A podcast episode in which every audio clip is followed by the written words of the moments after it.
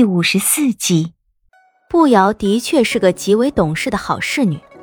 出了荒废的酒肆，走过几条街，略微宽阔些的镇集空无一人，却停了一辆马车，两匹白马。赶马的车夫见步瑶走来，跳下马车，撩开帘子：“步瑶姑娘回来了。”“嗯，康宁公主此行想必也乏了，且上马车歇息歇息。”我也不同他客气，将瑶瑶抱上马车后，紧跟着钻了进去。李化生一个翻身骑上白马，勒了勒马缰，白马抖了几下蹄子，这才站稳。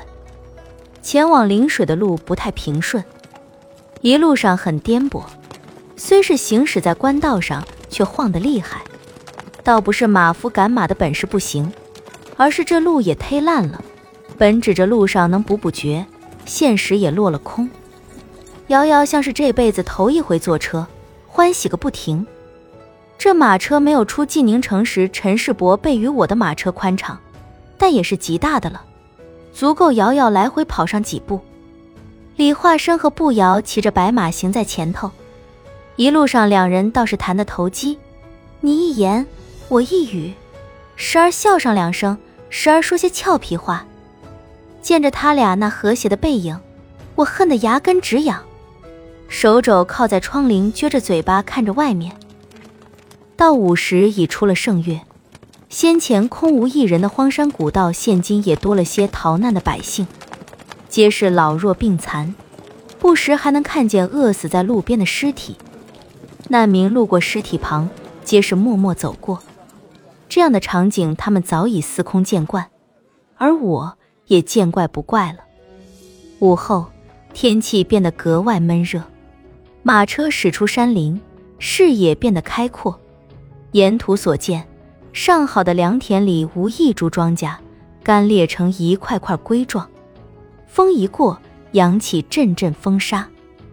田里偶尔能见几具尸体，路途两旁有大批逃难的荒民，皆是嘴唇干裂，看那模样。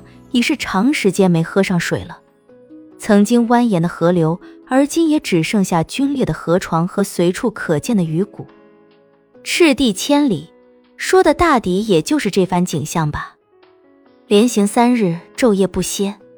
李化生有时会来和我说说话，聊聊天，但聊不到三两句便会斗起嘴。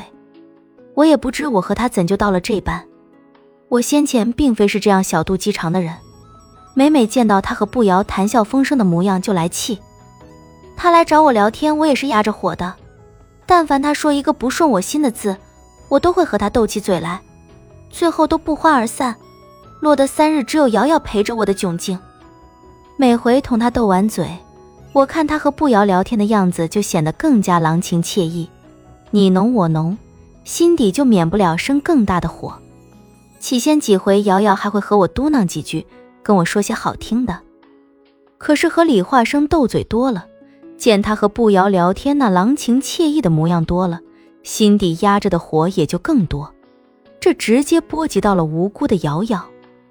和李化生斗完嘴后，瑶瑶过来和我说话，之前还能耐着性子和他开几句玩笑，到后来我便直接粗着嗓子朝他嚷道：“啊，你烦不烦啊？给我趴桌子上困觉，别来烦我。”最直接的后果就是，瑶瑶也不搭理我了。和李化生斗完嘴之后，我便只得一个人趴在窗棂上生闷气，骂李化生混蛋，骂他见着漂亮姑娘就忘乎所以，骂他登徒子。可骂完之后，还是一个人趴在窗棂上生闷气，也没人搭理我了。有杀狼在就好了，他定会把步摇生吞下去，不得嚼得连骨头渣子都不剩。希望伯爷能够好好照顾阿郎。让他早些回来治治这个步摇。第四日辰时，已到临水之外，我的幻想再次落空。阿郎还是没能赶回来，解我的心头之恨。临水是离国的腹地，听闻是离国极为繁华的城邑。临水以穿插城中的临水河命名，蜿蜒曲折的临水河将临水分成东西两城，城东和城西。临水河是银江的支流，一条临水河养育着一城子民。临水河的地理位置比银江略高上一些。银江汛期之时，分流至临水河的江水足以维持城中百姓一年的浇灌和生存。而今这条养育着一城子民的临水河，再无之前的潺潺流水，干涸的河床中躺着一股细细的浊流。进了城门，就能见着将临水一分为二的临水河，两旁的房屋临河而建。十里红木廊亭随着河流曲曲折折地蜿蜒而去，城中百姓比路上所见大不相同。许是这条临水河还有古浊流淌着的缘故，城中的百姓大抵都还能维持正常的生活。可是要灌溉庄稼的话，就远远不够了。因此，这里的百姓日子也过得极为不易。但每日还是会有大量的难民逃荒至此。十里红木廊亭外。可见大批的难民，之前还能让一些难民逃难于此，城里也有救济。可是后来难民的数量太过庞大，守城官下了命令，不再让难民进城，这才保证了城中百姓的正常生活。我们一行人跟在步摇身后，红木廊亭外的柳条垂下断流的临水河岸，清风微拂，漾出凉意。这已至五月的天。晨色倒是不错，不过就我几日下来的经验，在往后的几个时辰里，气温将急剧攀升，到时候凉凉的晨风也将变成滚滚的热浪。走出十里红木廊亭，红日已快攀上正头顶，遥遥热得将身上的破烂麻布衣衫脱了个干净，我也热得不停擦汗，一丝风也没有。这才五月的天气。断然是不该这般闷热的。两岸的柳叶被酷日晒得卷成了一团，抬头看了看天上的烈日，耀眼的不能直视。路上的难民皆是钻进阴地里避暑，横七竖八的躺了一堆又一堆，实在是受不了这般闷热的天气，喉咙已干得像是要着火。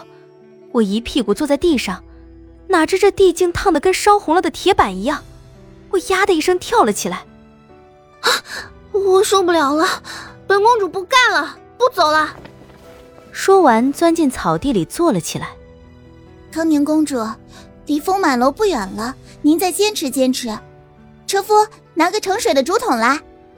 我抢过竹筒，咕噜咕噜的喝了个痛快。瑶瑶立在一旁看着直咽口水。我将剩下的半桶水递给她，抹了抹嘴巴，看向步摇。这什么鬼地方，热成这样？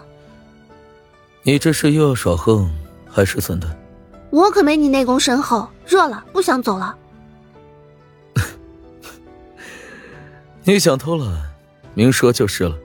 他笑了两声，将手中的清明递给步摇，拉起我的手，一把给扛在肩上。